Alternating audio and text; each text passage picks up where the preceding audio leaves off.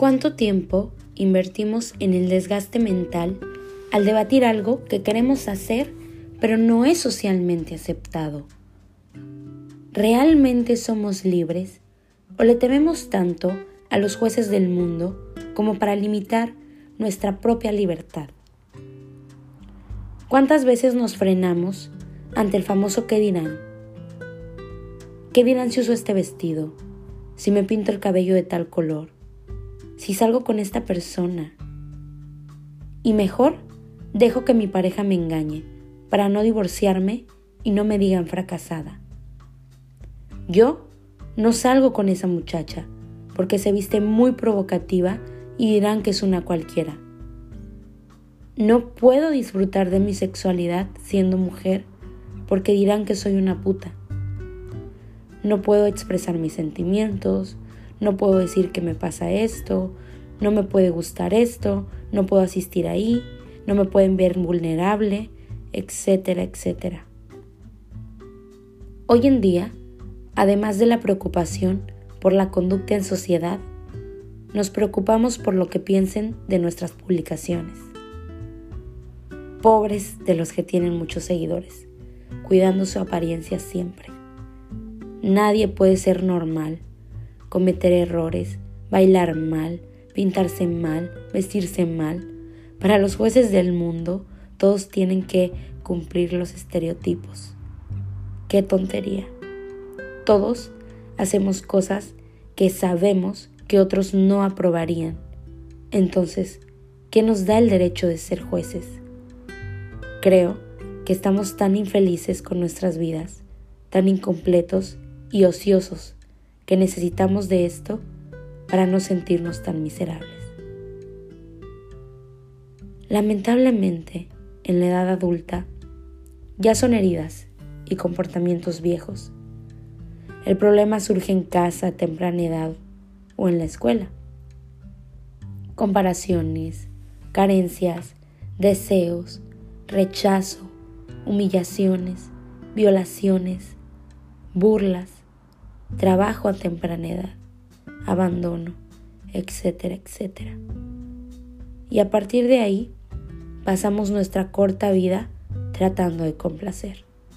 Complacemos a la familia, amigos, vecinos y hasta quien nos agrada, con tal de no tener su juicio o penitencia. Y así, atados a lo común y prejuicios, concluimos nuestro juicio como dignos de juzgar lo bueno y lo malo. Enfocamos tanta energía y miedo en ello que nos olvidamos de vivir el presente, vagando en el lamentable pasado o el sueño del futuro. Y en este siglo mantenemos exigencias y estigmas sociales, los cuales debemos de adoptar a fin de concernir el sentido de pertenencia aceptación. El aspecto físico, la educación, la economía, la familia, la ideología, el comportamiento, la religión y la orientación sexual. Para aquellos quienes no logran dichos requisitos, la vida diaria, psicológica y emocional se vuelve un duelo inseguridades, deseos, frustraciones, drogadicción, alcoholismo, trastornos, estancamiento, promiscuidad y un infinito etcétera. Me parece irónico cómo el mundo se parte y divide por ideas antiguas. Los seres humanos, por naturaleza, necesitamos esta relación. La mayoría y si no es que todas las cosas que hacemos en nuestra vida dependen de nuestros lazos con otros seres. Nuestro comportamiento, actitudes, gustos, ideología, etc., yacen desde el núcleo familiar, el tipo de amigos que logremos hacer y la relación con estos. Necesitamos sentirnos parte de algo, de una familia, un grupo de amigos, un equipo de trabajo y esto requiere encajar, caer bien, saber que los demás nos valoran, nos respetan y nos estiman.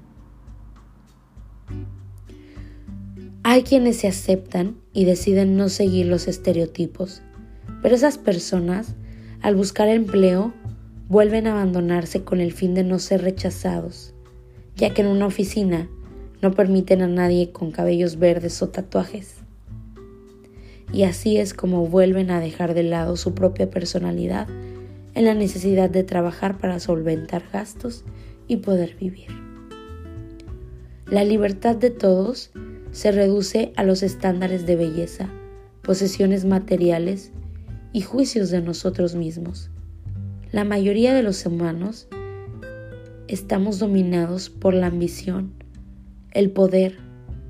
Crecemos deseando cosas materiales, comodidad, amor, posición social, reconocimientos y sin lugar a dudas, aceptación.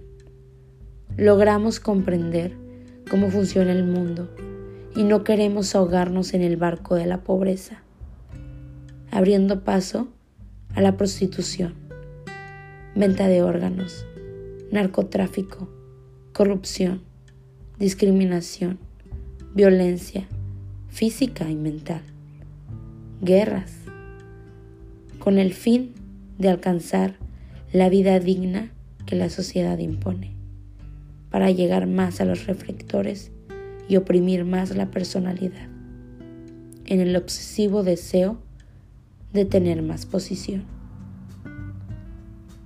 Junto a ustedes, he crecido en un mundo de clases sociales, racismo, discriminación.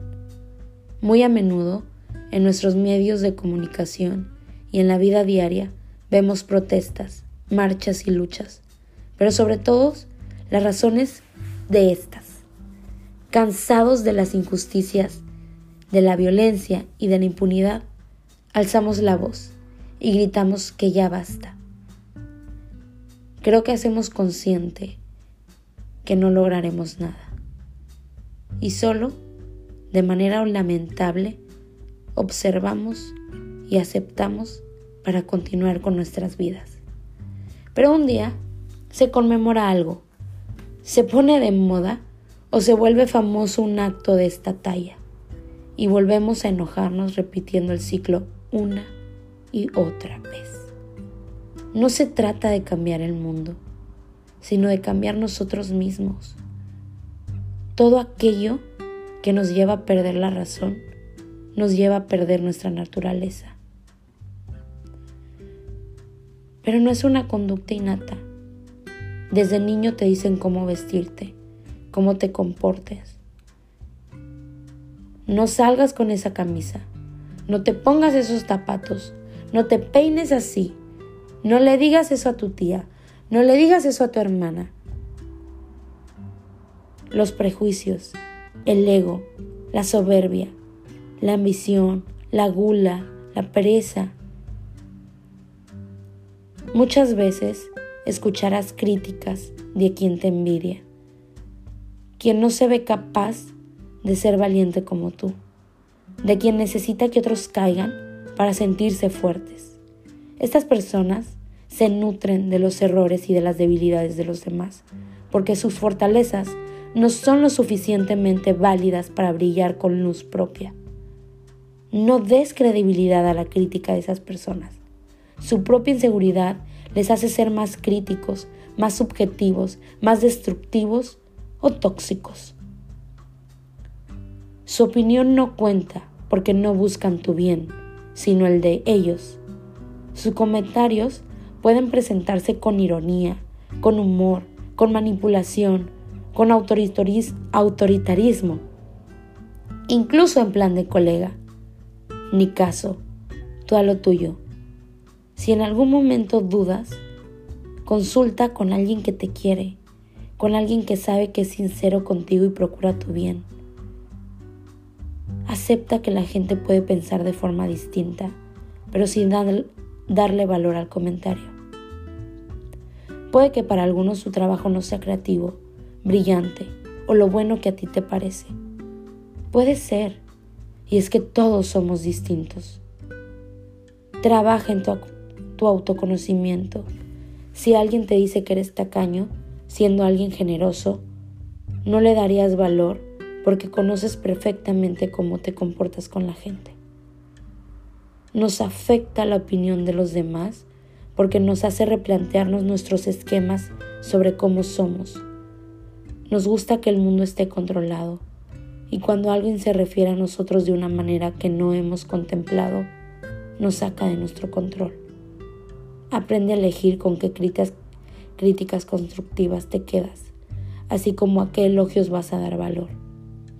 Y decide también si las críticas son ciertas o no. Si deseas dar el cambio que te proponen. La aprobación que necesitas es la tuya, pero no está de más de escuchar a alguien que te quiere. No nos vemos la espalda. Muchas veces nuestras acciones son inocentes o inconscientes y no logramos notarlas. Pero si nos acercamos con alguien que nos ama, con alguien que es sincero y escuchamos con humildad, lo podemos cambiar, lo podemos notar y lo podemos trabajar. Más, más cuesta aceptarlo. Y me equivoqué en la palabra cambiar, porque realmente hay conductas que, que no se cambian. Aspectos físicos, tal vez. Eh, algún comentario, alguna manera de expresarse, tal vez. Más conductas arraigadas como la soberbia, el ego, la ambición, son parte de nosotros. Las podemos transformar, mas no cambiar, porque los humanos no cambiamos. Entonces, mientras aceptes tu parte de oscuridad, tu parte de luz crecerá.